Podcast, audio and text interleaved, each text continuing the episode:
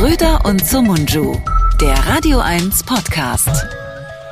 Hey Leute, willkommen zu einer neuen Ausgabe von Schröder und Somunchu, eurem Lieblingspodcast mit zwei mega diversen Typen. Einem äh, Typen, der ist Kanacke und der andere ist Kartoffel. Man hätte die Show auch K und K statt S und S nennen können. Und ich freue mich, dass der andere auch da ist. Hallo, mein Lieber. Hallo, Florian. Na, wie ist die Lage? Bestens, bestens. Ich hatte irgendeinen Witz auf der Zunge, aber jetzt habe ich ihn wieder vergessen. Schade. Irgendwie Lützerath bleibt oder Lamprecht geht. Egal, egal. Schade. Ach nee, ist auch eh nicht. Sind ja keine Themen, die uns wirklich beschäftigt haben. Ich möchte auch direkt äh, selbstreferenziell einsteigen. Ähm, und zwar mit mehreren Dingen. Äh, oh. Erstens äh, möchte ich ähm, dir ein Lob aussprechen. Oh, ich habe erzähl. gestern die blaue Stunde gehört mit Kay Ray, dem äh, Kollegen von uns. Und ich fand, es war eine ganz fantastische Sendung. Ähm, ich fand es ein hochspannendes Gespräch. Ich gebe zu, ich habe es noch nicht ganz zu Ende gehört, äh, weil ich dann in den Zug steigen musste. Aber ich möchte wirklich empfehlen, dieses Gespräch zu hören. Es hat wirklich sehr viel, äh, sehr viel Spaß gemacht. Es hat sehr viel Tiefe. Es war so interessant, euch beiden zuzuhören. Und das wollte ich gerne dir und den Hörern sagen. Wow, danke schön. Das ist wow. Das ist also ja, das macht mir Gänsehaut. Vielen Dank. Doch, wirklich ganz toll. Auch, auch Case Lebensgeschichte. Wir kennen uns natürlich auch, äh, ist ja ein, ein Kollege und wir haben uns früher mal öfter gesehen. Ich bin damals in seiner Mitternachtsshow noch im Tivoli aufgetreten und dann nochmal und habe so ein bisschen diese, äh, ja, sagen wir mal, diese Schwankungen auch in seinem Leben mitbekommen diese, diese Brüche, sagen wir eher Brüche statt Schwankungen. Aber das nochmal so ganz zu hören, ist wirklich sehr interessant, aus seiner Perspektive, seinen Blick auf die Welt da zu hören. So, das wollte ich sagen. Dazu. Vielen Dank, vielen Dank. Mhm. Gerne. So, dann wollte ich sagen, ähm, ja, wir haben sehr viele Leute geschrieben diese Woche, weil ich ja letzte Woche über Borna in Sachsen geredet habe und ja dann eine Recherche der Zeit rausgefunden hat, dass es das alles nicht gab. Das Jetzt. Sorry, so. dass ich lache, aber das ja, war wunderbar. mir ganz klar, wirklich.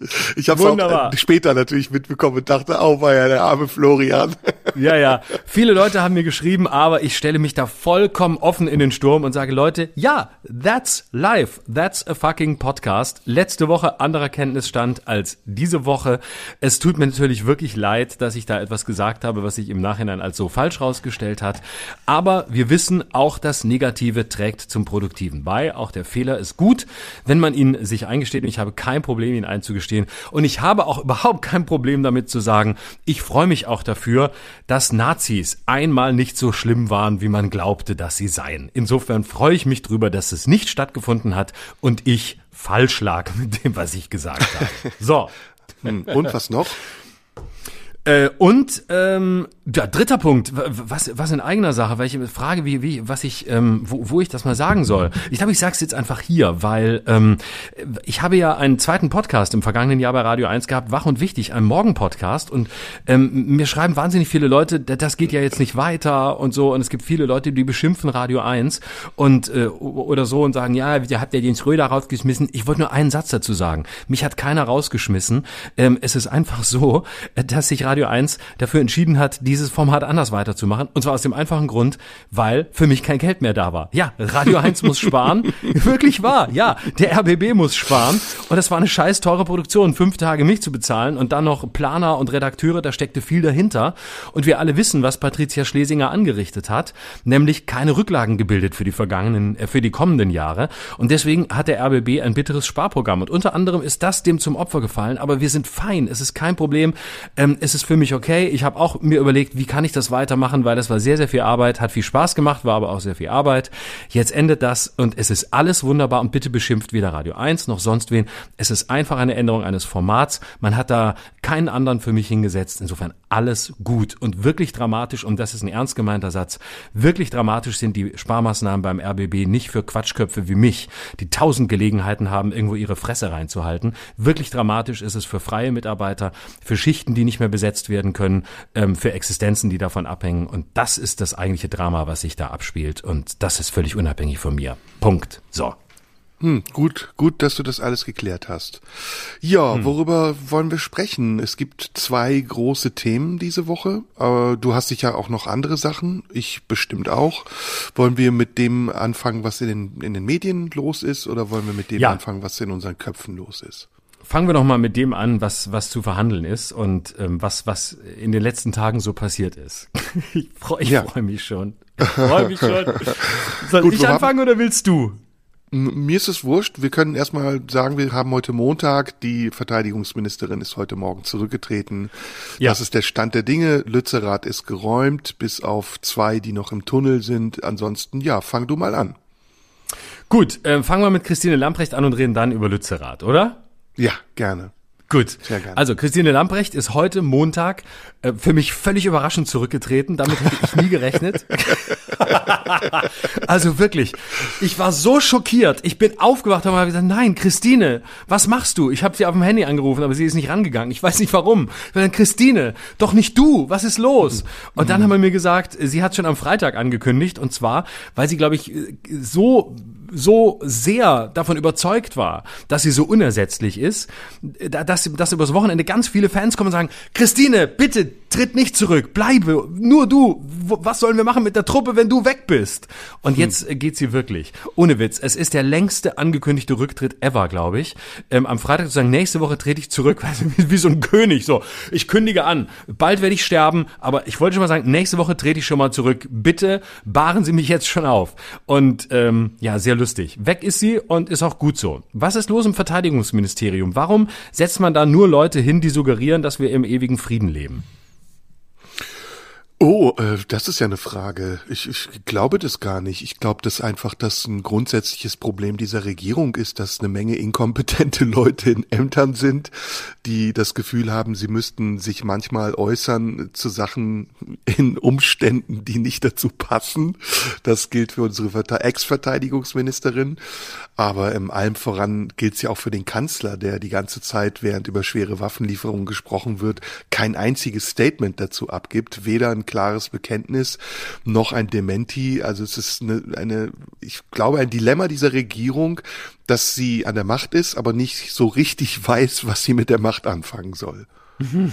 Ja, aber lass uns, bevor wir darüber sprechen, noch mal einen Moment dabei bleiben. Also wenn man sich anguckt, wer in den vergangenen Jahren Verteidigungsminister war. Also es fing eigentlich nach Peter Struck an. Peter Struck war der Letzte, der geachtet war von der Truppe und der auch die Autorität hatte, dieses ja wirklich komplexe, schwierige Amt ähm, gut auszufüllen. Danach kam Franz Josef Jung. Gott hab Ich fand ja. Volker Rühe fand ich auch geil. Franz Josef Jung ja, kam da war auch er noch, noch. da war er noch vorher. Das war noch Volker unter Rühe Kohl. war noch früher. Mhm. Mhm, genau, aber ich, ich, ich setze jetzt mal die Zäsur beim letzten Verteidigungsminister, den man halbwegs ernst nehmen konnte, und das war Peter Struck. So, dann kam Franz Josef fucking Jung, weil der irgendwie sozusagen die Liz Truss unter den Verteidigungsministern, gefühlte 45 Minuten im Amt und dann wieder weg. Ähm, klar, ganz früher auch noch Rudi Scharping, der sich das Amt dann am Ende ruiniert hat, indem er baden gegangen ist, im wahrsten Sinne des Wortes, für die älteren Karrenbauer war auch geil. Ja. Warte, warte, erst, erst Franz, einer nach dem anderen. Franz Josef Jung, Ja. also weg. Dann kam Karl Theodor zu Guttenberg, wo man auch, auch schon dachte, oh Gott, die Blendgranate im Verteidigungsministerium.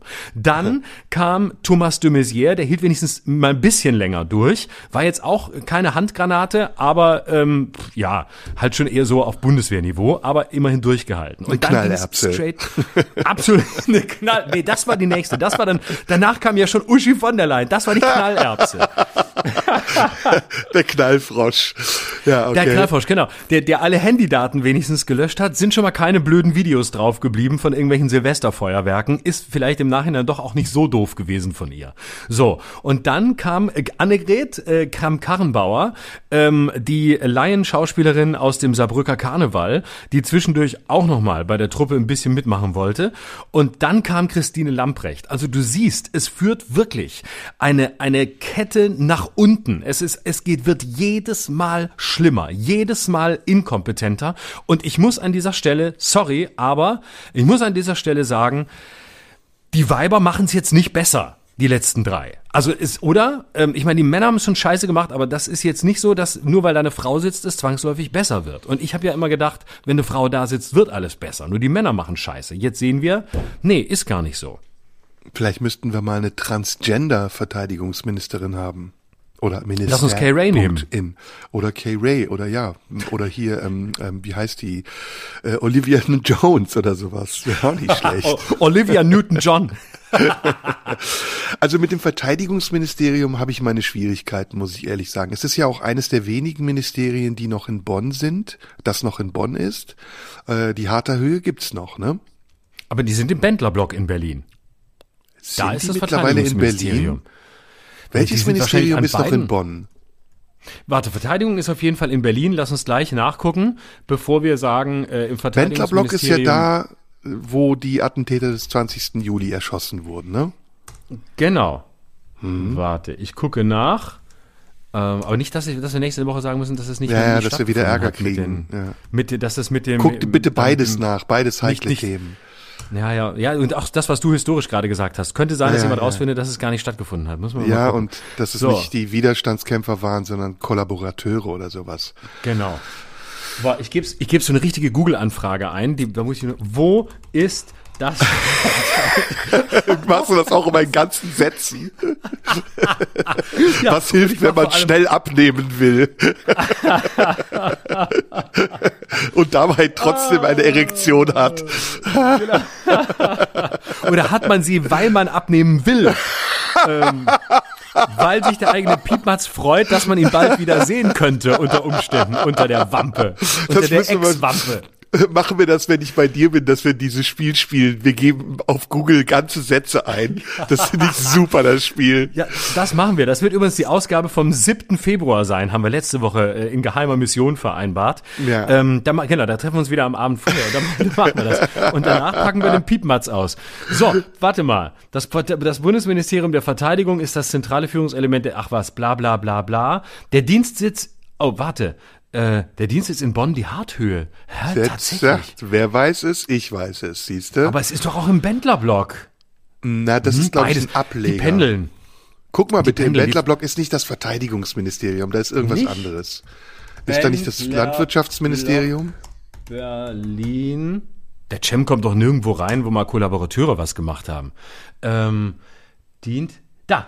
Seit dem 2. September 1993 dient der Bendlerblock neben der Harthöhe in Bonn als zweiter Dienstsitz des Verteidigungsministeriums. Ah. Okay, dann haben wir beide recht Also haben wir beide recht gehabt. Eins Und ist Wunderbar. der, der, das Gebäude, in dem die Attentäter erschossen wurden? Im Hof? Berlin.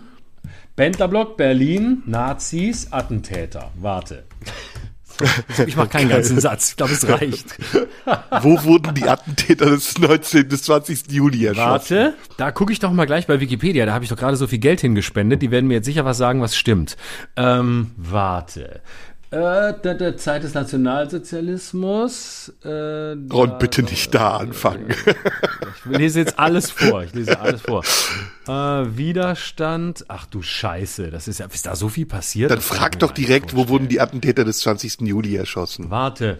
Wo wurden Attentäter. Hast du echt den Fingersystem drauf? 20. Nee, habe ich mal geübt, nicht. kann ich nicht. Ich kann ich hab's auch nicht hingekriegt. Ich sollte das mal lernen. Also Ich kann irre schnell mit zwei Fingern schreiben. Ich auch, ich auch. Du auch, ne? Ähm, total. Und ich, ich hacke auch immer so, wie man hört. Ne? Ich, Ich habe nicht, so einen, ja. bin, nicht so einen zärtlichen Anschlag, sondern ich hau einfach drauf. Das ist Nee, der auch ganz- BDSM-Freund in mir. Ja. Im Hof des Bendlerblocks wurden wenige Minuten nach Hey. Mitternacht Stauffenberg, Heften, Olbricht und Merz von Höchste Zeit, einzeln von Soldaten des Wachbataillons, vor einem Sandhaufen im Scheinwerferlicht eines Lastwagens erschossen. Das war Ja, noch was. höchste Zeit, dass ich mich bei Wer wird Millionär bewerbe. Ne? Auf jeden Fall ist es äh, Absolut. lukrativer, als bei Radio 1 zu arbeiten. Sag mal, du, du, am Ende wirst du abgesetzt, weil gespart werden muss. Das geht so schnell. Merz von Quirnheim, ist das eigentlich, ist das, war das Friedrich Merz? Ist der wieder auferstanden? Äh, Nee, März. Olbricht, ist das der, der später in der, ah nee, der hieß Ulbricht. Ah, jetzt bin ich wieder, ich, ich weiß der Geschichte nicht so mein Ding. Ja, der stand naja, ja auch vor Freisler. Das sind ja die äh, Angeklagten auch vor Freisler im Volksgerichtshof. Wollen wir das auch nachgucken? Nein, komm, wir machen mal weiter beim Verteidigungsministerium. Was ist, Moment, was denkst Freisler du denn? Ist, doch, ist nicht Freisler heute Mar als Markus Lanz wiedergeboren worden? Hast du mal gesagt. oh, boah, bitte auf. Hast du gesagt? Habe ich gesagt, das ist der Roland Freister der Talkshow-Geschichte? Ja, natürlich. Ja, natürlich. Der Gag ist von dir. Und jetzt. Boah, ich erschrecke mich von meinem eigenen Gag, muss ich sagen.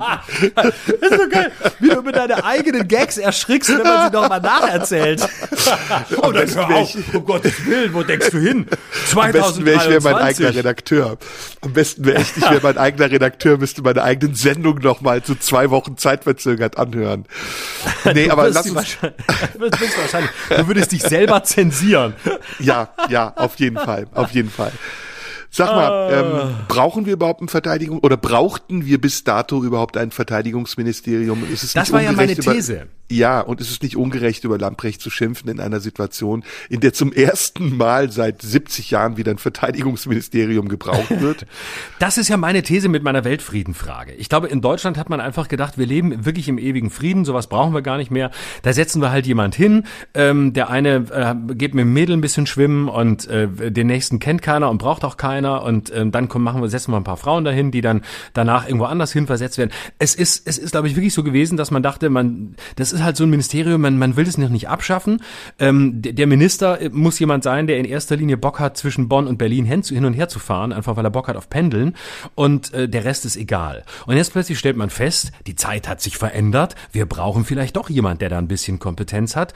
Und man sollte vielleicht auch an der Stelle einfach mal sagen, erstens, veränderte historische Situation und zweitens, man kann einfach auch nicht jeden in so ein Ministerium setzen, der, der irgendwie gerade zur Verfügung steht. Und nur weil das Justizministerium an Marco Buschmann gehen musste, ähm, diesen äh, historischen Unfall im Justizministerium, auch nicht der erste, aber auf jeden Fall ein Unfall, kann man halt nicht sagen, was machen wir mit Frau Lamprecht, da soll sie halt Verteidigung machen. Das kann sie halt nicht. Sie war eine legitime Justizministerin, aber das war einfach ein Fehler und es ist halt kein Verschiebebahnhof. Da sollte schon jemand sitzen, der Bock hat drauf, der sich ein bisschen dafür interessiert und der da was bewegen will. Das gilt übrigens für alle Ministerien, aber gerade in dieser Zeit besonders im Verteidigungsministerium. Ja, und ähm, wir müssten eigentlich jetzt in diesem Atemzug natürlich auch über die Situation in der Ukraine sprechen und die Frage äh, nach schweren, schwereren Waffenlieferungen mittlerweile sind ja nicht mehr schwere, sondern schwerere Waffen. Und ich glaube, dass im Kontext dieser ganzen Situation, in der wir sind, die Lamprecht auch einfach einen ganz schweren Stand hatte. Sie hatte, finde ich, eins der Ämter, das im Moment am meisten unter Beschuss steht. Sie muss eine, ja, eine marode Truppe verwalten. Nach wie vor ist die Bundeswehr marode und sie muss zugleich ähm, in den Kanon der europäischen Nationen einstimmen, die sich nicht im Moment nicht darüber einig sind, ob es schwerere Waffenlieferungen geben soll oder nicht. Und das ist ähm, ich muss da nochmal zurückkommen auf das, was ich eben gesagt habe, auch ein bisschen Führungsschwäche von Olaf Scholz, der viel früher hätte eingreifen müssen, der viel früher auch in ihr Ressort hätte ein bisschen äh, einwirken müssen. Und so hat er sie alleine gelassen. Und zwar eine Frage der Zeit, bis diese relativ unerfahrene Frau an ihrer eigenen, ja, Ausstrahlung will ich jetzt nicht sagen, aber sie ist nicht besonders, ähm, wie ich finde, ja, glaubwürdig ist auch das falsche Wort. Sie war einfach die falsche Person am falschen Ort. Das hat nicht Genau. gepasst. Das hat man von Anfang an gewusst. Und deswegen dieses Video an Silvester, das war ja nur der Tropfen, der das fast zum Überlaufen gebracht hat. Aber er hat Ja. eben auch gezeigt, dass diese Frau überhaupt kein Feingefühl, überhaupt kein Gespür für die Situation hat und auch nicht weiß, wen sie da repräsentiert in diesem Moment. Und deswegen ist es zwangsläufig und richtig, dass sie einen Abgang gemacht hat. Leider viel zu spät, leider, wie du gesagt hast, mit vorheriger Ankündigung. Ja, und das hätte man wissen müssen. Das hätte auch Olaf Scholz wissen müssen, wenn er dann die, spätestens als er die Zeitenwende ausgerufen hat, ähm, mit seinen 100 Milliarden hätte er mit ihr reden müssen und sich mit ihr ins Benehmen setzen müssen und sie fragen müssen, Christine, willst du das? Kannst du das? Oder sollen wir jetzt dafür sorgen, dass diesen Plan jemand anderes umsetzt? Denn man kann ja nicht hier von der Zeitenwende reden und die Zeitenwende ist wesentlich eine militärische, so unschön das ist, und dann da jemand hinsetzen, der das nicht kann. Sie, es war eigentlich schon vorher klar. Ähm, und das ist halt wirklich ein Problem. Natürlich ist der Minister nicht der Facharbeiter. Dafür gibt es Referenten und dafür gibt es im, im System gute Leute, dafür gibt es Staatssekretäre und äh, Experten, natürlich. Aber es kann halt auch nicht jeder jeden Job machen, das ist doch klar. Das ist wie, es ist wie im Fernsehen. Nicht jeder äh, Tagesschausprecher ist auch ein guter Unterhalter. Und nicht jeder Unterhalter ist auch jemand, der gute Dokufilme macht. Und so ist es in der Politik auch. Und nicht jeder, der ein Amt äh, ganz gut macht, ist deswegen gleich qualifiziert, ein völlig anderes auch besetzen zu können. Und sie war von Anfang, Anfang an eine Fehlentscheidung und das hätte auch Scholz sehen müssen. Oh, ich habe ja. schon wieder einen Stift runtergeworfen. Es tut mir leid. Beim letzten ja. Mal ist mir schon passiert, haben mir viele geschrieben, wie viele Stifte ich eigentlich habe. Ist immer der gleiche, den ich aufzufangen versuche. Ja, das, das Dilemma dieser Regierung ist ja ohnehin, finde ich, ihre Inkompetenz. Und sie wachsen zum Teil rein, muss ich äh, erstaunlicherweise Annalena Baerbock zugestehen. Ähm, und sie wachsen zum Teil raus, wie bei Christine Lamprecht oder auch Marco Buschmann. Also ich, ich finde, oder manche haben vom, im Vorhinein schon gar nicht reingepasst, äh, wie mein, mein Lieblingskandidat Karl Lauterbach.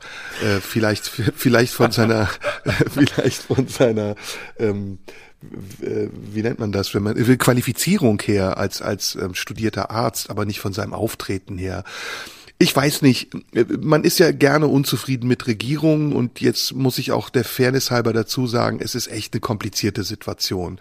Wir kommen ja. äh, aus zwei Jahren Corona, wir haben einen Ukraine-Konflikt, äh, wir haben diesen brutalen Krieg, ähm, wir haben internationalen Druck, wir haben eine Wirtschaftskrise, eine Rezession, wir haben eine Inflation, die so hoch war wie schon lang nicht mehr. Und dann kommt da eine Regierung, das war ja uns allen auch klar, die zum Teil Nobodies sind, die Anfänger sind und die dieses Ruder jetzt übernehmen muss und gerade mal ein Jahr, etwas länger als ein Jahr an der Regierung ist. Vielleicht müssen wir da auch ein bisschen wohlwollender und gnädiger sein und sagen, gemessen an den Umständen ist es im Augenblick nicht besser möglich. Ich weiß nicht, ob eine Angela Merkel oder oh, im schlimmsten Fall ein Friedrich Merz es besser machen oh. würde. Ne? Ja. Aber ich weiß, dass diese Regierung es nicht gut macht. Das ist das Einzige, was ich konstatieren kann. Ja, aber das muss man, glaube ich, wirklich sehen. Und es ist natürlich, die historische Situation ist keine, bei der man sagen kann, oh je, die arme Regierung. Nee, sie ist da, um mit der Situation umzugehen, auf die sie trifft. Und es ist immer klar, dass sich eine Regierung diese Situation nicht aussucht. Aber auch ich würde sagen, wir können insgesamt dankbar sein bei allen Abstrichen dafür, dass wir diese Regierung haben und auch, dass wir Olaf Scholz haben. So sehr ich den kritisiere und ähm, so sehr ich den Eindruck habe, nach wie vor und mehr denn je, dass er am falschen Platz ist. Ähm, aber sein, seine, sein Zaudern, mein Zögern, was gerade ich so oft hier kritisiert habe, also sein Zögern, ist eines, das ähm, am Ende des Tages gut ist, weil wir jemanden haben, der bedacht ist. Und wenn wir uns international umgucken, auch in anderen Ländern, wer da zum Teil regiert, und wie dort regiert wird, dann habe ich lieber einen, der mir einmal zu viel zaudert und im Notfall auch einmal zu wenig spricht, was ich das noch viel größere Vergehen finde, als dass ich mir vorstelle, dass so ein Typ wie ein deutscher Boris Johnson oder wer auch immer da ähm, an den Schalthebeln der Macht sitzt dann doch lieber diese Regierung, von der man immerhin den Eindruck hat, dass sie versucht, auf der Höhe der Zeit zu agieren und ähm, was ihr manchmal nicht gelingt, aber dass sie es mindestens versucht und dass zum Glück das Kommunikationsproblem, das sie hat, vor allem Olaf Scholz, immer noch größer ist als das Problem, das die Figuren selbst haben. Und das wäre viel dramatischer, wenn man sagen müsste, okay, sie haben es nicht im Griff. Ganz viel ist da einfach schlechte Kommunikation, was wie gesagt schlimm genug ist. Aber die Einschränkung, in welcher Zeit wir sind, muss man machen. Ja, und das sind ja auch dynamische Entwicklungen. Und man muss dazu sagen, manchmal passt es auch, wenn jemand zaudert, wie du es richtig sagst. Manchmal ist es ja. auch besser, erstmal nichts zu sagen und zu überlegen, bevor man etwas sagt. Und insofern, ähm, angesichts der Tatsache, dass diese Situation sehr äh, veränderbar ist und sich auch verändert und dynamisch ist, muss man vielleicht auch lernen, als, äh, als Kritiker, als Betrachter dieser Situation und Regierung zu sagen, okay, warten wir mal ab, weil ich glaube, äh, der Handlungszwang, der so unsichtbar zu existieren scheint, der wird im Wesentlichen durch den Druck ähm, erzeugt, den die Medien auch aufbauen. Also wenn, wenn wir jetzt darüber sprechen, äh, es müssten ganz schnell irgendwelche Entscheidungen getroffen werden, dann ist die Situation im Augenblick nicht anders als vor drei, vor vier, vor fünf Monaten. Und sie entwickelt sich ja gerade in eine Richtung, die sehr unberechenbar ist. Und ich finde es richtig und ich finde es auch sinnvoll, dass man jeden Schritt, den man im Augenblick geht, sehr, sehr gut bedenkt, bevor man ihn geht. Ähm, das andere, was ich, was mich ärgert im Moment, und das ist auch ein bisschen für mich das Motto für dieses Jahr und das, was ich mir vorgenommen habe, ist die Polemik, mit der das begleitet wird. Ähm, und zwar auch meistens natürlich von, von rechten Kreisen, die, die grundsätzlich alles scheiße finden und die die Personen auch zum Anlass nehmen, um sie zu verunglimpfen.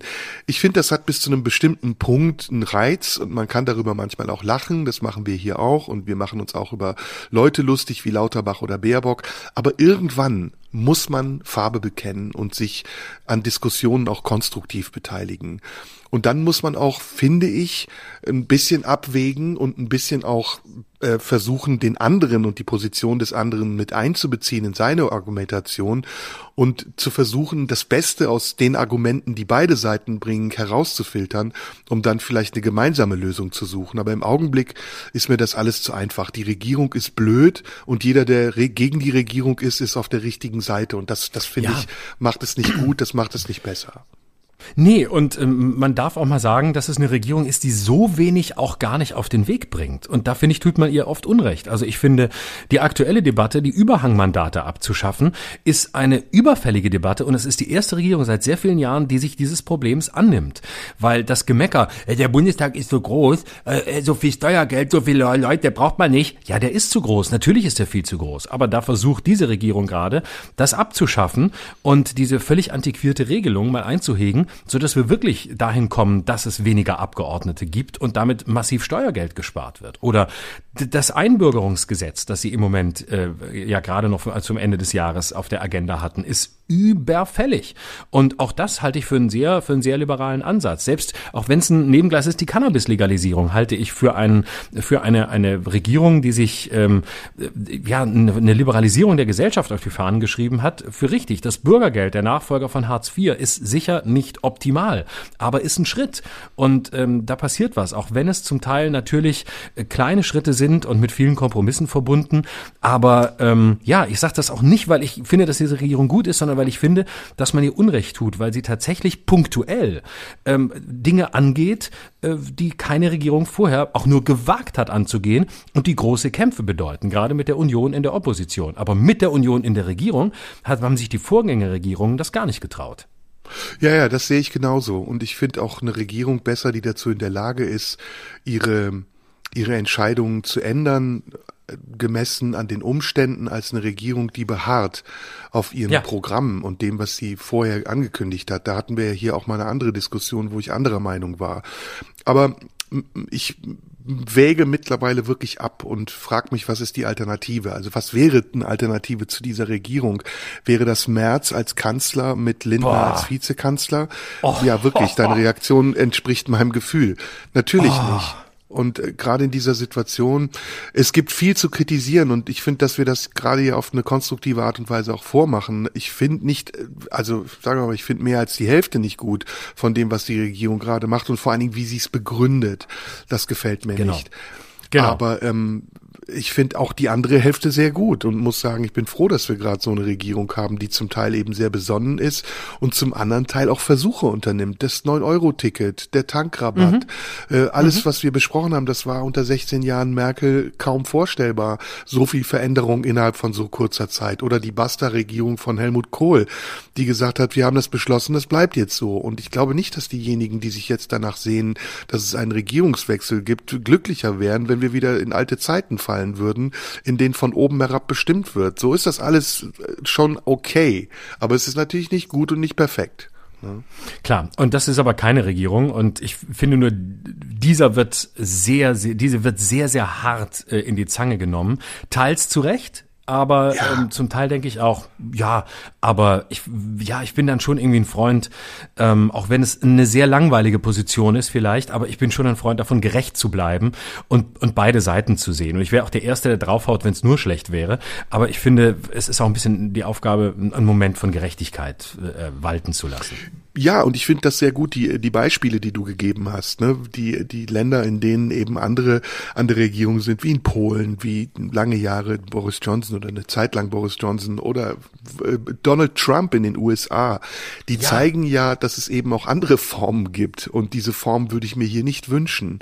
Ich glaube immer noch, dass wir in einem Land leben, das äh, sehr demokratisch ist und in dem sehr viele Diskussionen geführt werden können, ohne dass, dass schnell Zuweisungen stattfinden das ändert sich gerade und es äh, ändert sich nicht zum Guten, das muss man dazu sagen. Unter anderem auch wegen der von mir eben beschriebenen polemischen Art und Weise mit diesen Themen umzugehen. Aber wir haben immer noch eine recht homogene Gesellschaft und trotz der spürbaren Spaltung durch die letzten Krisen in den vergangenen Jahren ähm, ist das anders als zum Beispiel in Ländern wie, wir haben es gerade in Brasilien erlebt oder in Ländern, in denen es auch größere gesellschaftliche Unterschiede und Abstände gibt als bei uns. Und es ist meiner Meinung nach, und jetzt kommen wir zu den Dingen, die ich an dieser Regierung kritisiere, eine ganz wichtige Aufgabe, aber das sagt ja auch Olaf Scholz wieder, dieses Volk wieder zusammenzubringen und zu einem Volk zu machen, diese Menschen auch wieder zu versöhnen und zu versuchen, den Umgang der Menschen miteinander respektvoller zu machen. Und wenn, wenn wir das schaffen können, wenn wir dann auch wieder zurückkommen zu einer konstruktiveren Art, miteinander umzugehen, dann glaube ich, geht es gar nicht mehr um Regierung, dann geht es darum, dass man die Verantwortung, die man hat, übernimmt und mit ihr auch so umgeht, dass es Sinn macht, statt einfach nur an der Macht zu bleiben und zu sagen, ich beharre jetzt da drauf. Und deswegen ist auch so ein Rücktritt von Christine Lamprecht folgerichtig und auch ein Zeichen für eine funktionierende Demokratie. So sehr die Medien auch daran mitgewirkt haben und so sehr wir jetzt auch kritisieren müssen und dürfen, dass die Medien natürlich im Augenblick auch eine Rolle spielen, die ich fragwürdig finde. Mhm. Ja. Wer sollte denn jetzt die Nachfolgerin von, von Christine Lamprecht werden oder der Nachfolger? Ja. Das habe ich eben auch schon gedacht. Da sind ja einige im Gespräch. Die Bild hat ja auch schon eine Umfrage gestartet. Ich habe ich hab keine Ahnung. Karl Lauterbach vielleicht einfach ins Verteidigungsministerium und dafür jetzt oder jetzt Spahn wieder als Gesundheitsminister. Weiß ich nicht. Keine der Ahnung. Der ist doch in der CDU. Der kann Weiß ich, ist doch egal. Ist doch egal. Jürgen Drews. Jürgen Drews hat Parteiübergreifende Ökumene. Können wir doch machen. Warum denn nicht, bitteschön? Ja, einfach Leute, einfach Leute nach Kompetenz holen holen oder so. Irgendein General oder so, keine Ahnung. Ex-General, der bei Maybrit Illner sitzt. ja, genau. Und hey, Moment. Kujat. Anne Will Warum hat Zeit. Kujat? Anne, Anne, Will. Anne Will hat Zeit am Ende des Jahres. Ja, Die kannst gut. doch machen. Was will die eigentlich für andere Sachen machen? Das habe ich mich gefragt. Tierdokus gefragt. oder? Ja. Hm. Vielleicht. Wird ja, sind ja gerade sehr gefragt. Nein, Ja, vielleicht. Gut, aber Naja, findest du es gut Fall- oder schlecht, dass sie aufhört? Nur mal Nebenthema. Ich find's, äh, war ein bisschen überrascht, dass sie aufhört, äh, finde es aber ähm, richtig, weil sie hat ein bisschen, ähm, sie hat ein bisschen das Feuer verloren, fand ich in den vergangenen Jahren. Ich habe sie ja immer sehr geschätzt, aber man merkt, dass sie das jede Woche macht und man merkt, dass sie, ich habe das Gefühl, sie, sie, sie hat ein bisschen die Souveränität verloren. Entweder die Lust an der Show oder sie hat, ähm, es, es belastet sie vielleicht, dass das ist einfach heute, dass man heute halt mehr im Sturm steht, wenn man in der Öffentlichkeit arbeitet als früher. Und ich finde, sie hat da so eine Attitüde, bei der ich oft denke, nee, es ist äh, die die Zeit ist auch vorbei. Äh, Und vielleicht hat Echt? sie auch einfach gedacht, hey, wenn Frank Plasberg das macht, ähm, dann mache ich das auch. Ist jetzt vielleicht der neue Trend. Rechtzeitig gehen, bevor man da rausgeschoben wird aus so einem Studio. Und ja, ich find's, ich find's cool. Ich find's toll, wenn Leute von sich aus gehen, wenn sie einsehen, es ist rum und was anderes machen wollen. Vielleicht hat sie ja auch Ideen. Ich find's sehr, ich, also ehrlich gesagt finde ich es sehr souverän, einfach von sich aus zu sagen, ich gehe jetzt und keiner rechnet damit und nicht so wie andere da, ja, noch mal eine Runde und noch mal und dann komme ich noch mal zurück und mache noch mal eine Show und weil ich glaube, ganz verzichten können die Leute nicht auf mich. Ähm, finde ich cool. Wobei, also ich muss sagen, ich fand sie gestern sehr gut. Ich habe sie Ja, gestern, gestern war sie, ja, natürlich, klar. Es gibt ja auch gute Sendungen, ist Neubauer. keine Frage. Ja. Ja, ich finde auch, dass sie härter geworden ist. Also ich finde, dass sie nachhakt, dass sie nicht ihren Gästen nach dem Mund redet. War natürlich gestern auch eine Besetzung, in der sie die einzige Opposition war. Das war eine rein grüne Runde, bis auf den Innenminister, der aus Nordrhein-Westfalen dazugeschaltet war. Aber ich, ich kenne ja Anne und ich weiß, dass dieser Sonntagssendeplatz für sie immenser Stress war. Und dass Ja. sie seit Jahren schon nicht darunter leidet, aber damit hadert. Und deswegen, Ja. ich freue mich total für sie. Also das, du Total. kannst dir das ja vorstellen, du weißt ja, wie es ist, wenn du jeden Sonntagabend eine Sendung hast und dein Wochenende im Arsch ist, weil du hast ja davor auch noch Redaktionssitzung und so weiter und Ja, so klar. fort. Also ich finde, es ist eine total gute Entscheidung und ich wünsche ihr für das, was jetzt kommt, viel Glück. Absolut, ich auch. Und ich habe sie, wie gesagt, immer geschätzt und sage das aus der, sage jetzt die kritischen Worte aus einer Position ähm, der Wertschätzung heraus und eher aus so einer Position von, oh ja, ich fand sie da schon auch schon mal härter und besser. Das variiert natürlich von, von, auch von Show zu Show, aber ähm, ich finde den Akt sehr souverän und bin gespannt, was sie weitermacht. Ja. So, jetzt, das war das Nebenthema. Wir kommen wieder zurück Ähm, ja. zu unserer Frage, wo Wer sind wir? Genau, wer wird Verteidigungsminister? Verteidigungsminister? in, Du, in.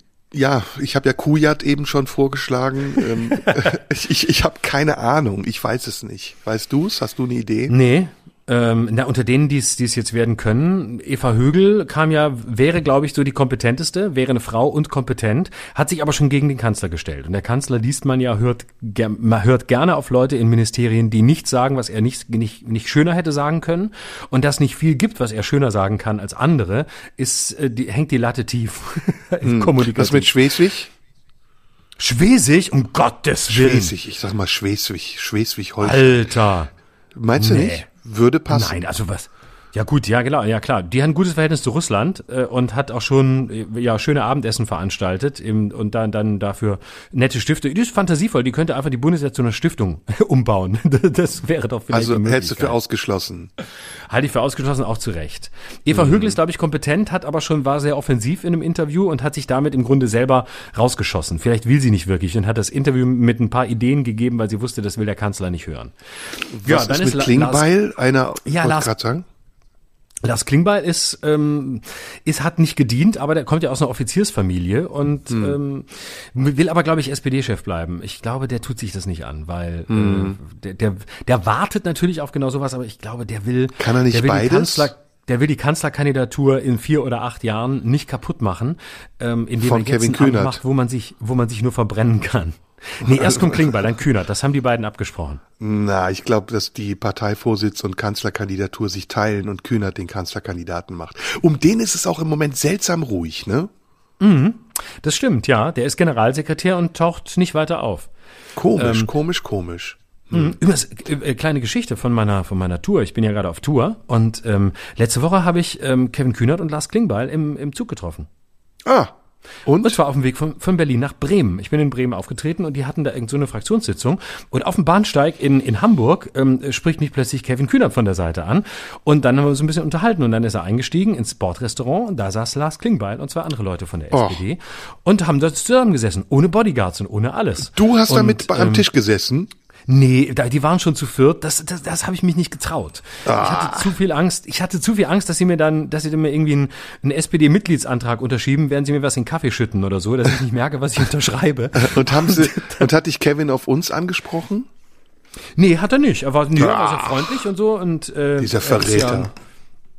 kein Wort gesagt, nee. Schon wieder ein Stift runtergefallen.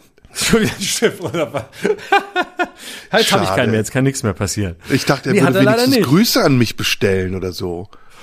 Nee, hat er nicht. Ach, das gibt's nee. ja gar nicht. Aber das danach bin ich noch mit den beiden, bin ich noch mit denen So ist die SPD, ne? Aus den Augen, aus dem Sinn.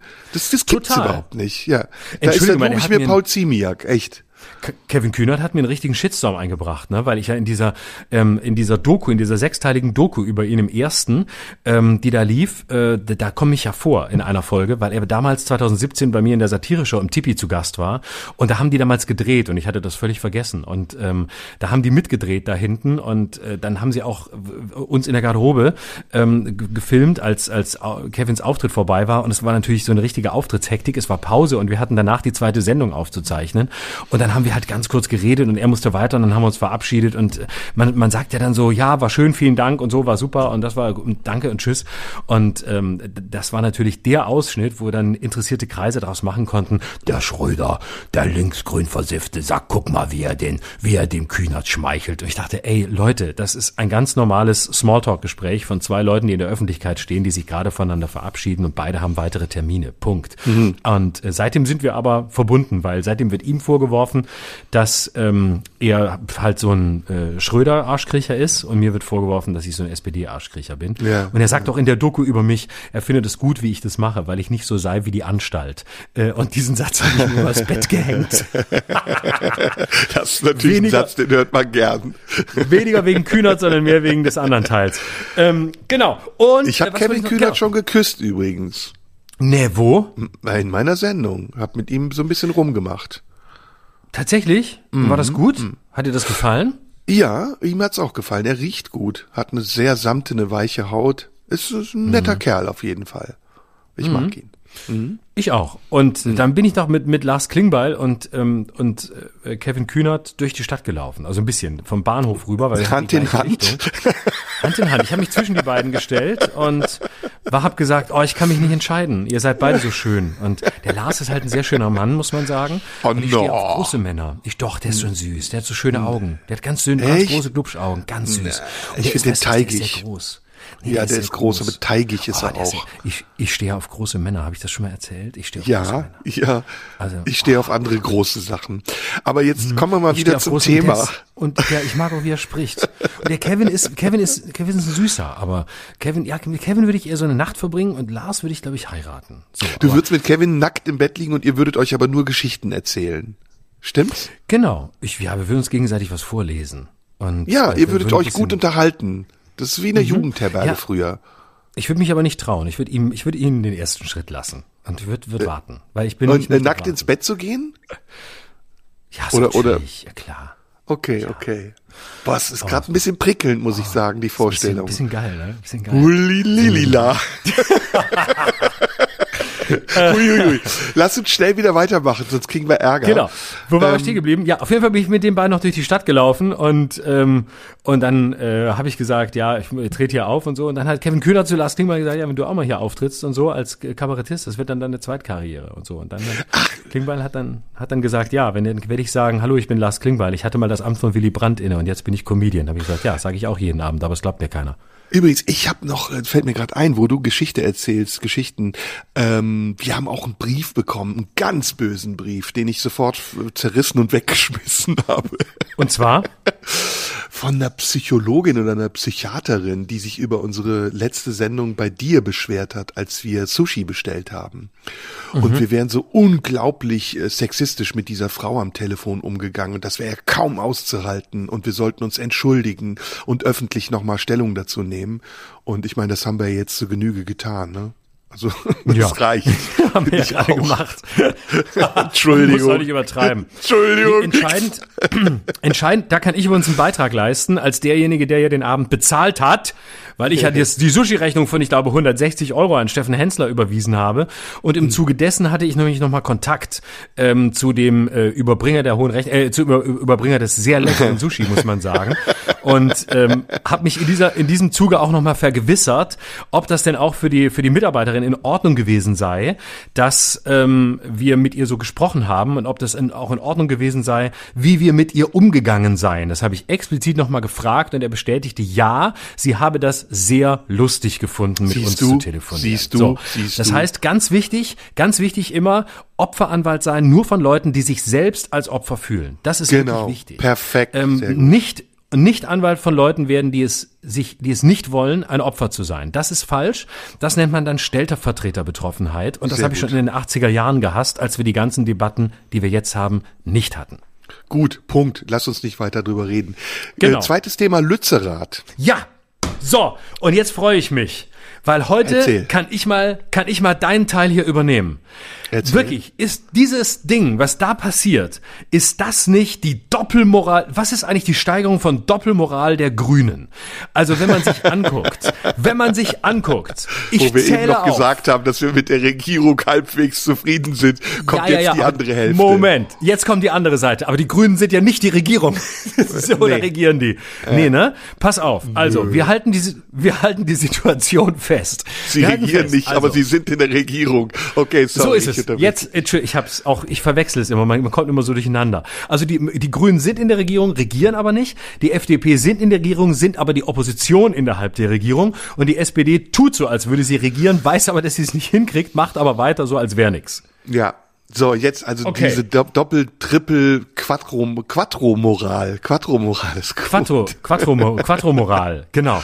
Um, oder nennen wir sie einfach Schlagstockmoral. Also, Ja. ich versuche es mal zusammenzufassen. Bitte. Ähm, Robert, also fangen wir an. In Lützerath demonstrieren tausende Aktivisten, darunter sehr viele von der grünen Jugend, die sich nicht einig sind mit der grünen Führung. Die grünen Führung im, im Namen Robert Habeck sagt, die Tatsache, dass Lützerath jetzt abgebaggert wird, ich möchte immer anbaggern sagen, aber das ist das falsche Wort, das gehört zu Klingbeil und, und, und Kevin.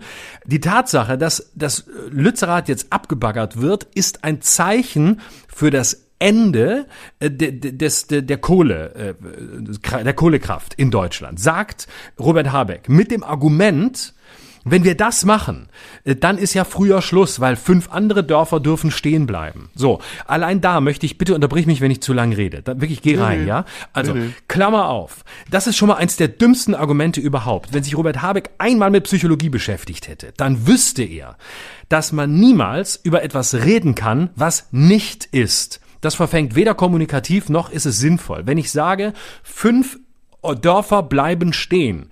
Aber Lützerath geht drauf. Bleibt, Lützerath geht drauf. Und nicht fünf andere Dörfer bleiben stehen. Nachzulesen beim Psychologen Daniel Kahnemann. YC-Regel. What you see is all there is. Alles andere hat keinen Sinn. Kommunikativer Bullshit. Zeichen der Tatsache, dass er auf vollkommen verlorenem Posten steht. So, jetzt also die grüne Jugend in Lützerath. Robert Habeck sagt, ist gut, dass wir es machen. Die Grüne Jugend sagt, ist nicht gut. dann kommt die Polizei, ähm, setzt äh, alles durch mit Schlagstöcken und allem drum und dran versucht es erst äh, anders, dann mit äh, unmittelbarem Zwang, wie man in der Polizeizeitsprache sagt. So, die ähm, Transporter für die Gefangenen, die abge äh, wo die Gefangenen abtransportiert werden, werden gesponsert von RWE, beziehungsweise sind von RWE, von der Polizei beauftragt, weil die auf dem Niveau der Bundeswehr angekommen ist und im Schlamm keine Leute mehr abtransportieren kann. Der zukünftige Cheflobbyist von RWE, der sein Amt im März antritt, ist der frühere Büroleiter des aktuellen in Nordrhein-Westfalen regierenden Umweltministers und spätere Büroleiter von Anna-Lena Baerbock. Dieser Mann heißt Titus Repan, kommt von den Grünen, geht jetzt zu RWE ab März. RWE stellt den Gefangenentransporter und holt die Leute ab, die dort demonstrieren. Und Robert Habeck sagt, das alles ist nur, damit wir umweltfreundlich agieren können. What the fuck? Ja, an den Grünen macht sich das Dilemma dieser Bundesregierung am deutlichsten fest, finde ich. Und ich würde das, du hast das jetzt so in der feinen Version erzählt. Ich würde es gerne etwas gröber fassen. Ich glaube, dass die Grünen mit Amtsantritt ein grundsätzliches Problem haben. Sie müssen nämlich rechtfertigen, warum sie diese vielen Kehrtwenden, die sie gemacht haben, machen mussten und zugleich darüber nachdenken, ob sie mit dieser Taktik weiterfahren können, wenn sie an der Macht bleiben wollen. Das ähm, hat sehr viel natürlich mit dem Ukraine-Krieg zu tun und das hat sehr viel damit zu tun, wie die Grünen auf den Ukraine-Krieg reagiert haben. Und sie sind leider, muss man dazu sagen, in der Regierung in den Ämtern, die der Ukraine-Krieg im Augenblick jedenfalls am intensivsten betrifft. Das äh, Wirtschaftsministerium, die, die Verantwortung, die Robert Habeck hat für unsere Energieversorgung, aber auch das Außenministerium, die Verantwortung, die Annalena Baerbock hat für die Darstellung unserer und ihrer Interessen, nicht nur gegenüber den Deutschen, sondern auch gegenüber den deutschen Partnern im Ausland. Das sind ganz, ganz heikle Gratwanderung für die Grünen, die sie gerade gehen, ohne darüber nachzudenken, was sie damit riskieren. Und sie riskieren damit meiner Meinung nach, dass sie Glaubwürdigkeit verlieren, auch bei ihrer eigenen Klientel, auch bei ihrer jungen eigenen Klientel, bei ihren Parteimitgliedern, die eben ganz anders umweltbewusst ist, als es vielleicht die etablierten Parteischichten sind. Sie riskiert damit aber auch einen Vertrauensverlust bei den möglichen Wählern einer neuen nächsten Wahl, die nicht mehr davon ausgehen, dass die die Grünen für das stehen, wofür sie eigentlich stehen sollten, nämlich für eine Umweltpolitik, die auf äh, fossile Brennstoffe verzichtet, aber auch eben auf eine Umweltpolitik, die nicht auf Atomenergie setzt, sondern auf erneuerbare Energien. In dieses Dilemma sind die Grünen nicht geraten, weil sie bereit dazu waren, ihre Grundsätze aufzugeben und prinzipiellen Fähnlein im Wind sind, sondern es hat äußere Umstände, das betone ich nochmal.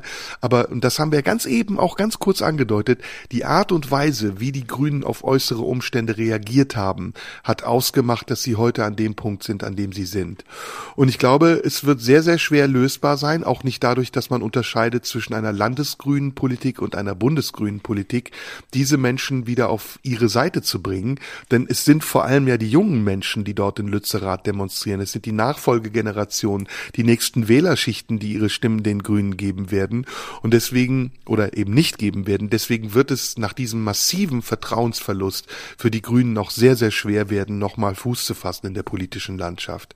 Alles andere, was du gerade schilderst, die Verwicklung äh, der Grünen zum Beispiel auch in die Lobby der Energieindustrie, das finde ich eklatant. Ich finde es nicht überraschend, weil ich es zum Teil auch wusste und deswegen finde ich sehr gut, dass du das auch nochmal namentlich benennst.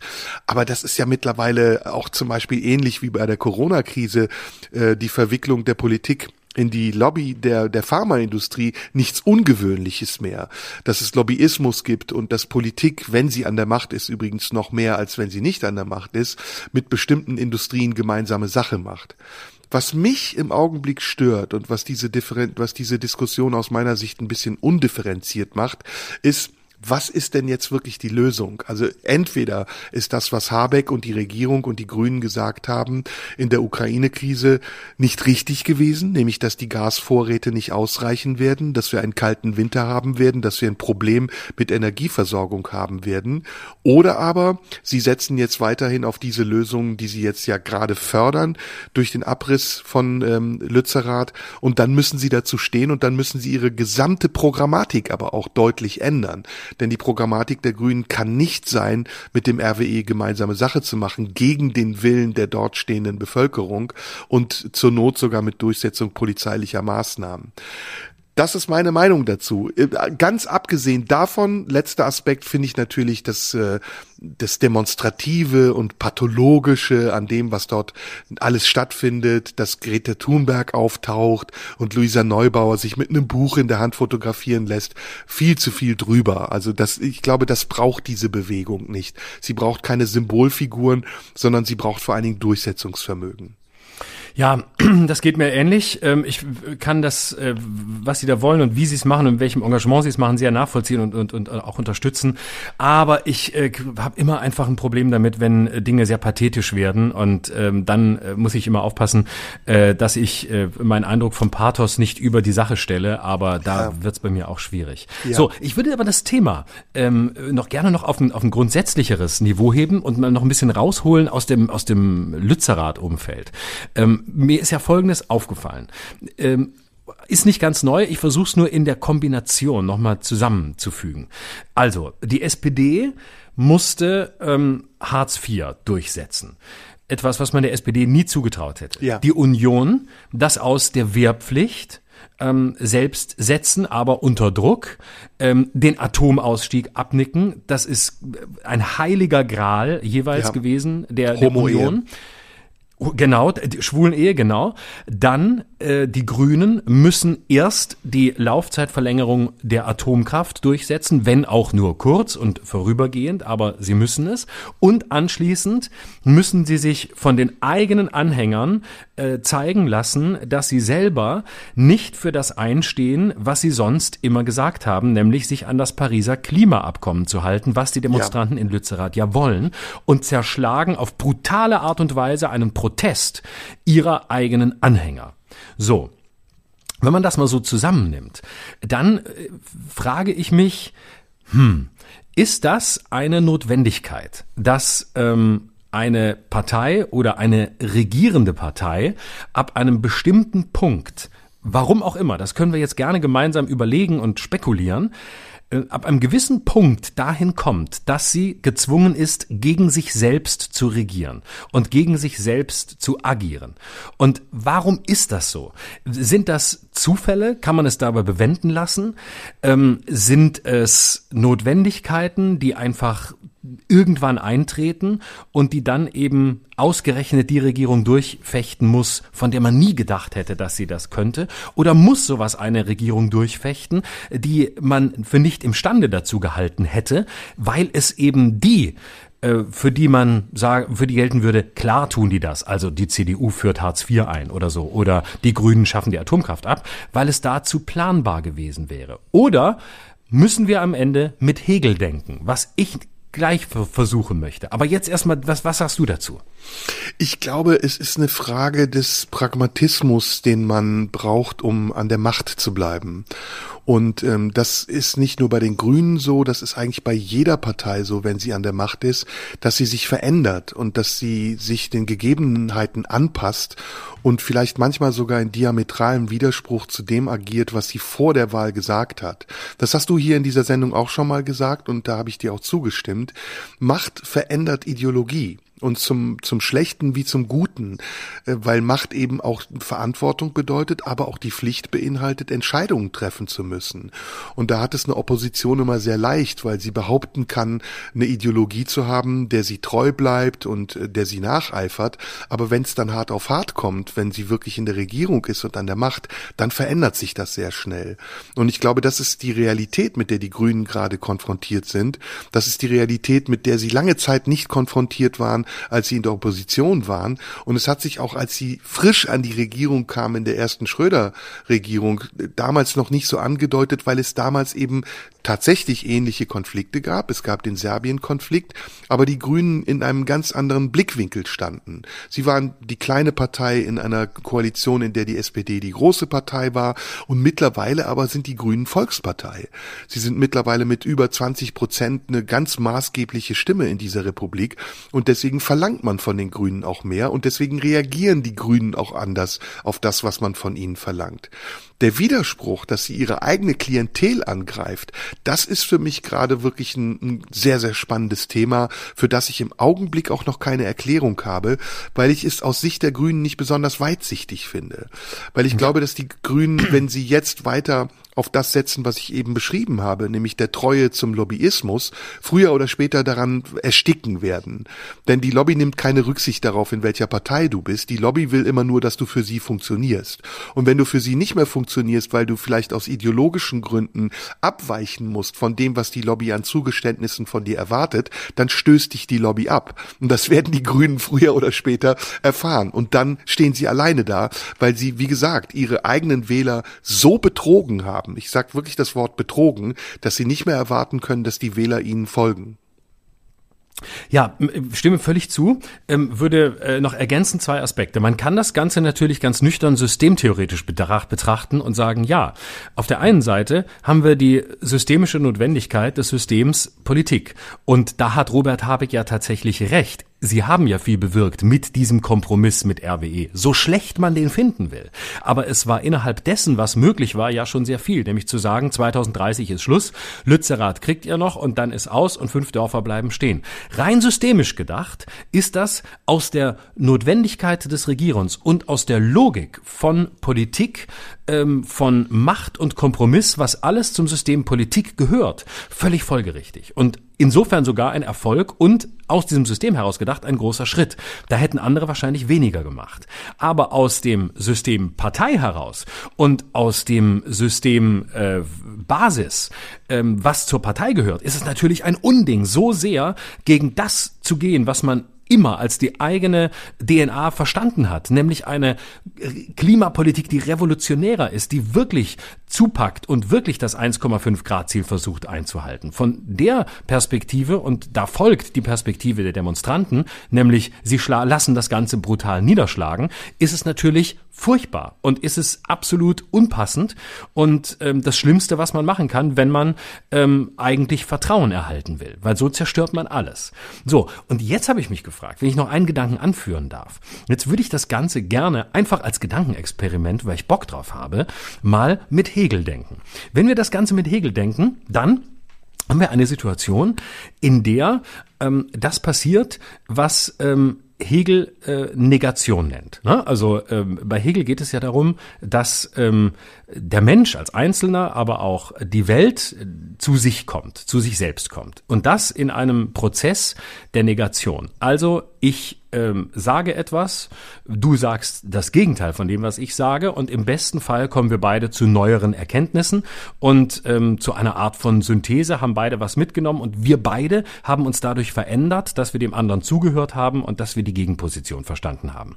Das ist ja das Grundprinzip. So, mhm. und jetzt scheint hier vielleicht an, der, an, an dem Punkt zu sein, dass Parteien genau wie Menschen gegen sich selbst agieren müssen und die bestimmte Negation hinnehmen müssen. Das bedeutet, dass sie gerade als Grüne genau das erleben müssen, diesen Kampf austragen müssen, um auf ein neues Niveau, auf eine nächste Stufe zu kommen, um dann auf dieser nächsten Stufe gegen sich selbst agierend das Höhere zu erkennen und besser zu werden, näher an sich selbst zu kommen, indem dieser scheinbar paradoxe Schritt nötig ist. So wie jeder Mensch sich immer wieder mit Menschen auseinandersetzen muss, die scheinbar quer liegen, von denen man aber am Ende sagte, das war wichtig, das war wichtig in meinem Leben und nur so kam ich weiter. Und so könnte im Sinne Hegels, man muss so nicht denken, aber ich habe gerade Bock drauf,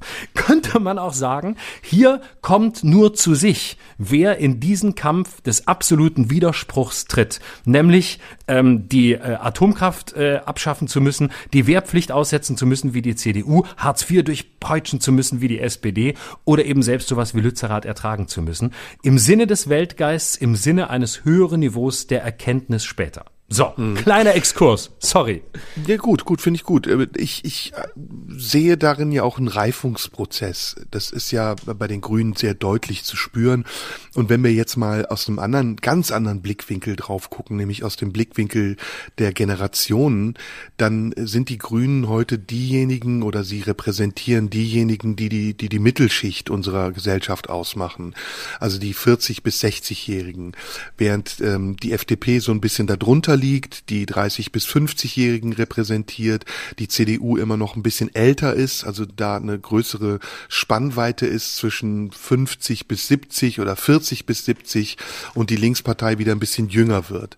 Also die SPD hängt da irgendwo dazwischen und ich glaube, das macht was aus. Ich glaube, dass die Grünen die einzigen sind, die angefangen von ihrer Pubertät, in der sie als außerparlamentarische Opposition in den Bundestag eingezogen sind, mit ganz hehren Zielen und großen Idealen, ähm, dann ins mittlere Alter, in dem sie gelernt haben, okay, wir können unsere Ideale nicht alle verfolgen und wir können sie schon gar nicht erst erreichen und Prozesse in den Grünen stattgefunden haben, eine Spaltung zwischen Realos und Fundis bis hin zum heutigen Tage, wo die Grünen auch sichtbar arriviert sind. Und ja fast schon einen konservativen Eindruck machen, wenn man sich allein das äußere Bild anguckt von Habeck, der noch vor der Wahl mit, mit Lederjacke und Jeans aufgetreten ist und mittlerweile immer Anzug und Schlips trägt. Wenn man sich das Bild von Alanela Baerbock anguckt, die vorher auch die Jugendliche gegeben hat und jetzt wirklich ganz staatstragend auftritt mit langen Kleidern, was ihr auch sehr gut steht, das muss man dazu sagen, dann sieht man, die Grünen machen gerade einen Reifungsprozess durch und sie kommen in der Mitte des Lebens an und sie müssen erkennen, dass die Ideale und die Ziele und die Auffassungen von Gerechtigkeit, die man vielleicht vor 30 Jahren gehabt hat, heute so nicht mehr durchzuhalten sind. Und diesen Prozess, diesen schmerzhaften, widersprüchlichen Prozess öffentlich durchzumachen, während man auch noch an der Regierung ist, unter besonderer Beobachtung steht und von vielen Seiten kritisiert wird als dilettantisch und als unerfahren, als machtgeil und besessen, das ist natürlich ein Prozess, der, der wahnsinnig schwierig ist und den wir ja. von außen ja auch gerade miterleben und den wir ja zum Teil auch verstehen. Aber, und da hört bei mir das Verständnis auf, den ich nicht unbedingt mitmachen möchte. Wenn, wenn jemand vor meinen Augen seinen Reifungsprozess macht, ich aber darunter leide, dass er hin und wieder auch Fehler macht und falsche Entwicklungen daraus entstehen, dann muss ich leider sagen, ich als Souverän, als derjenige, der meine Stimme abgibt, gebe sie das nächste Mal lieber jemandem, der mehr Erfahrung hat. Und warte vielleicht bis zur nächsten Wahl, bis die Grünen erkannt haben, was sie nun wirklich wollen und wofür sie stehen und ob sie nochmal so viele falsche Versprechungen machen wollen, bloß damit sie an die Macht kommen wollen. Das ist das, was ich die ganze Zeit sage. Und da gebe ich ja in dem, was du eben über Hegel erzählt hast, die recht. Es ist eine Art Reifungsprozess. Und ich glaube, dass am Ende die Grünen sich auch entscheiden müssen, wo sie hinwollen. Ob sie, ob sie weiterhin sich entwickeln zu einer pragmatischen Volkspartei, der es darum geht, an der Macht zu bleiben, die auch Eingeständnisse, Zugeständnisse macht, um an der Macht zu bleiben, oder ob sie konsequent ideologisch bleiben wollen und dann landen sie irgendwo bei der Linken, die ja auch daran leidet gerade im Augenblick, dass sie sich von ihren ideologischen Grundsätzen nicht lösen kann. Ich weiß es nicht. Mhm. Ich kann es dir nicht sagen. Es ist eine spannende Zeit und allem voran, glaube ich, wäre es jetzt eben in der Verantwortung der Regierenden, diese Diskussion, die wir hier führen, auch untereinander zu führen, statt zu beharren und zu sagen, einmal an der Macht, immer an der Macht.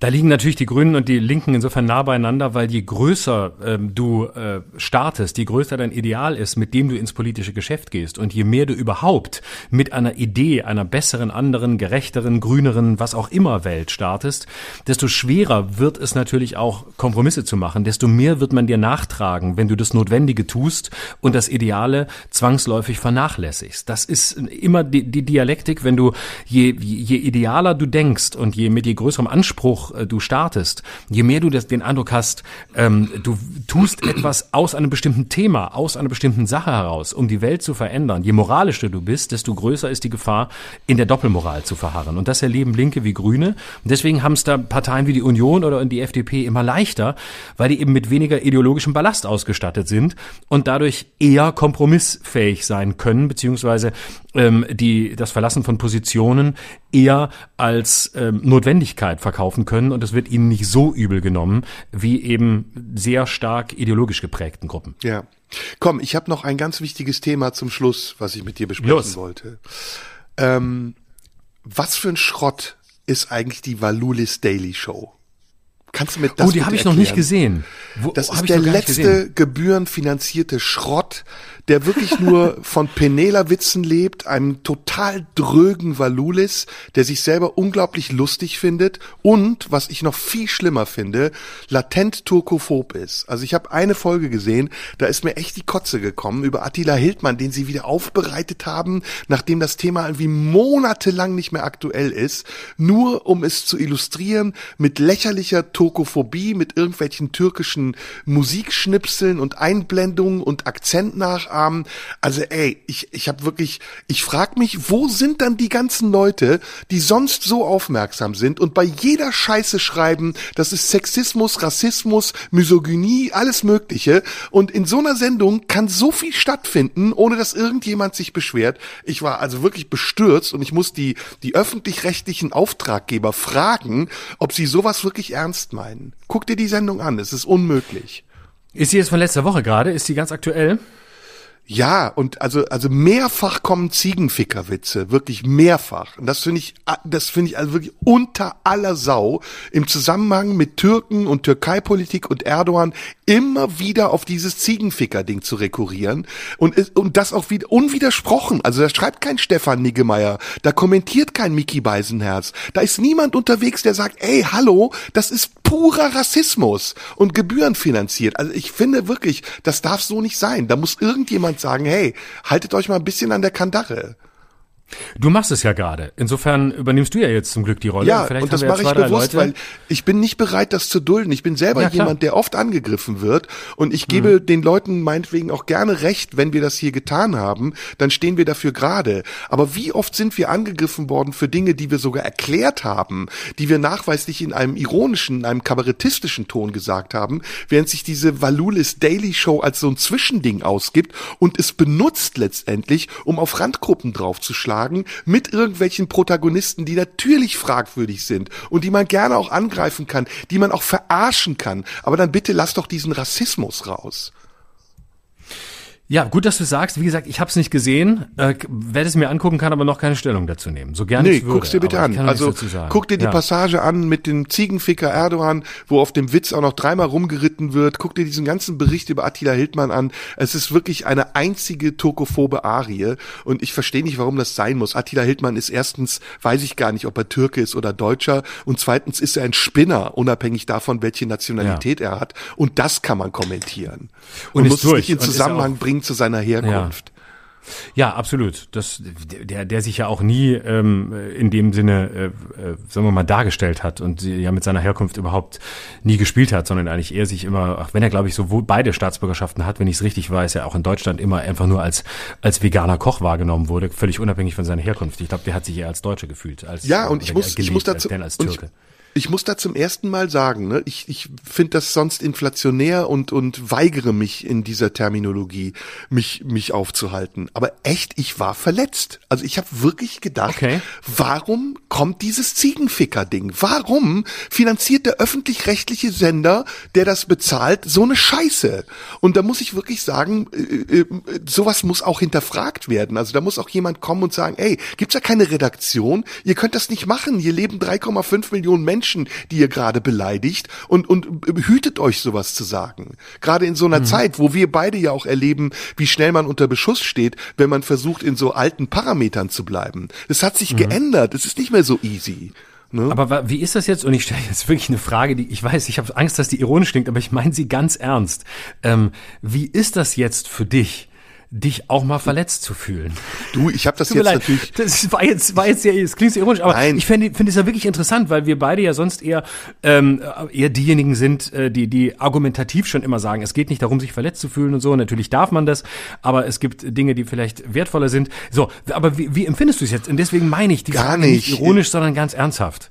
Nein, ich bin natürlich äh, auf einer ganz, ganz, ganz oberflächlichen Ebene verletzt und ich, ich nehme das jetzt vielleicht ein bisschen zurück. Es ist, es ärgert mich, ist das richtigere Wort. Aber natürlich ist okay. es für mich auch eine Beleidigung, wenn ich als als Mensch an meiner Nationalität festgehalten werde und wenn immer wieder Witze kommen, die erstens absolut jeglicher Grundlage entbehren. In der Türkei werden keine Ziegen gefickt oder genauso viele Ziegen wie in Deutschland Hunde gefickt werden. Und zweitens weiß ich nicht, was es bringen soll, dieses Bild immer wieder aufzuführen. Äh, mhm. Das ist etwas, äh, also Verletzung ist das eine Wort, aber ich finde, es ist eben auch nicht zweckdienlich in einer Diskussion, in einer Sendung, in der man versuchen will, eine gute Pointe zu setzen, gleichzeitig ne, also wir beleidigen genauso viel, das ist ja nicht das Ding, aber es geht um die Doppelmoral. Also es geht darum, dass diejenigen die Sendung machen, die sonst sowas kritisieren, ja, und die sonst sehr sehr genau sind und sonst Misogynie, Rassismus und was für Vorwürfe machen, dass diejenigen plötzlich komplett ohne Feingefühl sind und sagen, na ja, wenn es um das Thema Erdogan und Türkei geht, da können wir uns schon was ganz anderes erlauben. Ich weiß, dass wir mhm. beide zum Beispiel auch mal in der Valulis Daily Show waren, als es um unseren Podcast ging und da war da herrschte ein ganz anderer Ton. Da herrschte nämlich Empfindlichkeit und Sensibilität. Und da, ich glaube, da hieß es, da muss man ganz, ganz vorsichtig sein, bevor man sowas in Ironie verpackt, die nicht verständlich ist. Und das Gleiche mhm. muss aber auch dann für diejenigen gelten, die kritisieren. Und wie gesagt, was mich total wundert, ist, dass kein Aufschrei erfolgt. Dass niemand auf Twitter oder sonst sowas feststellt und sagt, ey, da gilt gleiches Maß. Wenn wir sonst, mhm. wenn irgendwer beleidigt wird, weil es äh, Ableismus ist, Briefe schreiben an Radio 1 oder sonst bei jeder Gelegenheit sagen, das ist Rassismus gegen Schwarze, dann müssen wir da doch genauso feinfühlig sein. Aber da gerät das eigene Engagement leider zu einem Lobbyismus.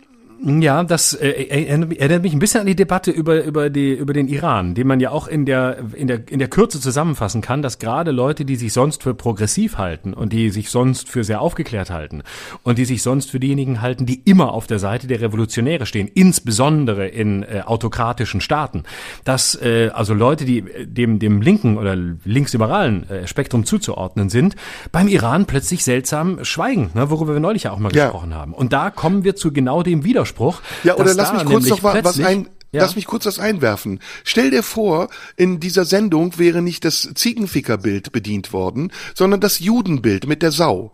Da wäre aber ein ganz mhm. anderer Aufschrei passiert. Da ist in ja. Kassel äh, auf der Dokumente ein Bild für abgehangen worden. Und das war hier noch viel drastischer. Sorry, mhm. musste ich noch dazu sagen. Genau.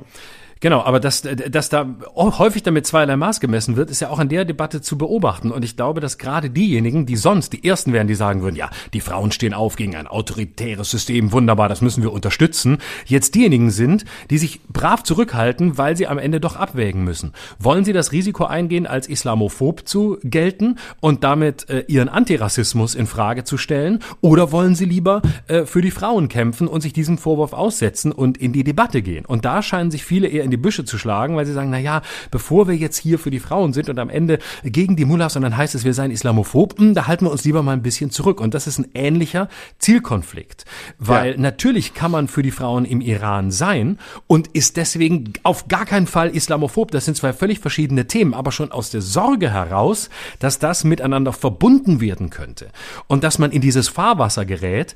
Ähm, deswegen sagt man lieber, na ja, im Zweifel möchte ich mein schönes weißes antirassistisches Westchen an behalten, bevor ich mir da die Finger äh, dreckig mache und am Ende in ein anderes Fahrwasser gerate. Wofür es, wie gesagt, überhaupt keinen Grund gibt, weil es verschiedene ja. Debatten sind. Aber da, äh, da erscheint es mir ähnlich, dass äh, das Ziel der Verteidigung oder des Angriffs doch sehr austauschbar bleibt, je nachdem, ob es gerade in die eigene Agenda passt oder wie groß das Risiko ist.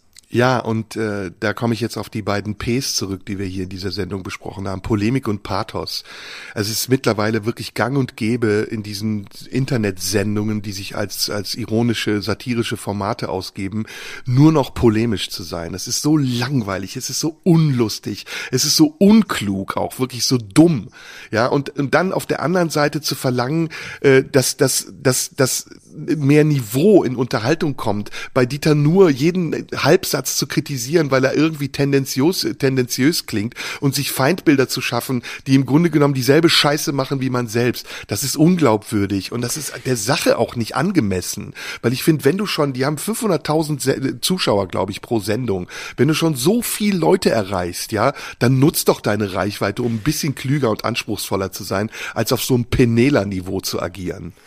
Dein Gedanke gefällt mir gerade gut mit Pathos und Polemik. Ich frage mich gerade, während du das sagst, ob das nicht zusammengehört. Also ähm, auf der einen Seite sehr polemisch zu sein und auf der anderen Seite aber sehr pathetisch zu sein. Ja, guck dir ähm, Tim Kellner und zwar an. dann, ja, und genau. Guck dir die heute Show an. zusammen. Genauso wieder wie, äh, wie Sentimentalität und Ignoranz ja häufig auch einhergehen. Ja. Also Leute, die sehr sentimental sind und die wahnsinnig viel Mitgefühl haben und Mitleid und den Tränen nahe und so und äh, sind häufig Leute, die auf der anderen Seite sehr ignorant, sehr kalt und sehr hart und sehr berechnend sind, ja. sobald ähm, das Objekt oder das Subjekt nicht ähm, in die eigene Sentimentalitätswelt passt. Vielleicht ja. ist es eine ähnliche Verbindung von Pathos und ähm, äh, Polemik. Ja, ich sag ja, ich habe die Beispiele ja genannt. Also Tim Kellner trieft vor Pathos und Polemik. Oder es ist nur Polemik. Es ist nur der polemische Kommentar von Tages, äh, von Zeitungsausschnitten und Tagesschaubildern. Die Heute-Show ist nur noch polemisch. Ja, es ist nur noch, das ist ja so wie wenn. Diese so wie wenn Witze finde ich sowieso schrecklich. Oh, Dann hinten ja, ja. eine Einblendung mit irgendwelchen Grafiken und Wortspielen. Ey, wenn das die Basis unseres Humors ist, dann sind wir echt eine arme Nation.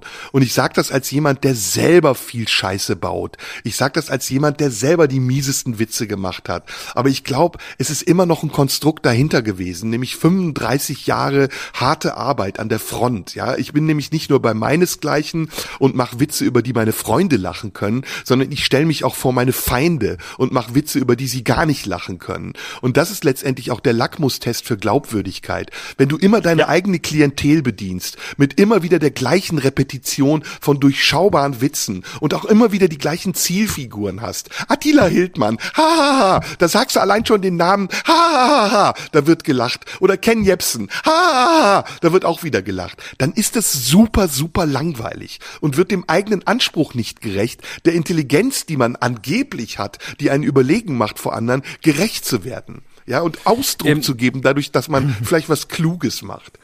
Ja, ähm, ich würde immer die, die Intelligenz oder den, den Ansatz des Künstlers daran bemessen, inwieweit er sich selber ähm, zum Subjekt seines Spott, Spotts macht, indem er sich selbst ähm, ganz vorne auf den Zug der Scheiternden stellt und auf den Zug derer stellt, die auch nicht wissen, wie es weitergeht und die selber die größten Arschlöcher sind. Und sich ja. selbst zum Arschloch zu machen in der eigenen Show, äh, habe ich auch erst spät entdeckt. Ich habe auch häufig das gemacht, was du gerade zu Recht kritisiert hast. Tu das vielleicht auch manchmal noch heute, weil wir alle sind fehlbar, aber das macht macht sehr viel Spaß, sich selbst zum Arschloch zu machen und zu sagen, äh, so, was ist eigentlich in mir an dem, was ich an anderen kritisiere? Und dann macht's Spaß.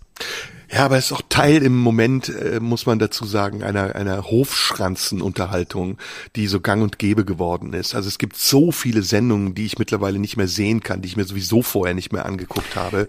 Der muss ich auch nicht angucken, wobei ich mit dem Begriff Hofschranzenunterhaltung ja, ein bisschen sehr gesagt. zurückhaltend wäre, weil Weiß es ist weil so kontaminiert. Dir ständig ab, vorwirft. mal. Ja, ich habe ja, ja, absichtlich genau. reingeworfen, weil es AfD-Terminologie okay, ist. So Ja, ja. ja, aber ja. man arbeitet diesen Leuten auch entgegen. Ne? Also wenn man mhm. irgendwelche halbgaren Sketche spielt oder Songs macht über Impfung oder im Kittel tanzt oder sonst einen Scheißdreck macht und damit irgendwie nicht ein Deut von, von Kritik und schon gar nicht auf der anderen Seite Kritikfähigkeit unter Beweis stellt. Ich finde, gute Comedy, gute Satire muss immer unabhängig agieren und sie ja, muss immer genau. mutig agieren und sie muss genau. auch auf eine gewisse Weise denen wehtun, die man auf seiner eigenen Seite wähnt. Und ja, wenn sie das nicht absolut. tut, ist sie Dienstleister und Zulieferer genau. für irgendeinen Auftraggeber. Ja, stimme ich, und das stimme ist ich ja völlig zum zu. Kotzen. Und ich bin ja gerade im äh, auf Tour mit meinem Jahresrückblick-Schluss jetzt. Ich habe noch ein paar Termine. Das macht übrigens sehr, sehr viel Spaß, wollte ich bei der Gelegenheit mal sagen. Ähm, es ist restlos ausverkauft wieder. Ich habe neulich Geilo. vor ein paar Tagen, ich habe Leishalle Hamburg, 1700 Leute. Yes, das war so endlich, geil. endlich, endlich Yes. siehst du mal, wie das ist, wenn man vor so vielen Es Leuten ist so spielt. Es ist, geil. Ist es Es nicht ist so ambivalent? Nee, es ich ist ein total geil. Rausch, aber ist es nicht auch ein Ja, es bisschen ist unpersönlich? Ja, natürlich. Ja, ist es, aber ich find's wunderbar. Geil. So geil. Emma, das freut und ich habe mich so viele, Gratuliere. so viele große Häuser gehabt, die jetzt richtig ausverkauft waren und die Leute sind wieder da und es macht mir unfassbar Spaß. Ich hatte wirklich seit Jahren nicht so viel Spaß auf der Bühne wie in den vergangenen Jahren. Und was Geil. ich aber eigentlich sagen wollte, es sollte jetzt gar nicht so so äh, selbst äh, be, ähm, beweihräuchernd werden. Was du kannst doch stolz sein, wollte. ist doch cool, ist doch mega. Ist auch Hast total geil. Und Jetzt pass auf. Das Geilste ist, ich, was, was bei mir total zunimmt, sind die Leute, die danach zu mir kommen, wenn ich da sitze und zu mir sagen, ja, es war ein super Abend, aber wissen Sie was?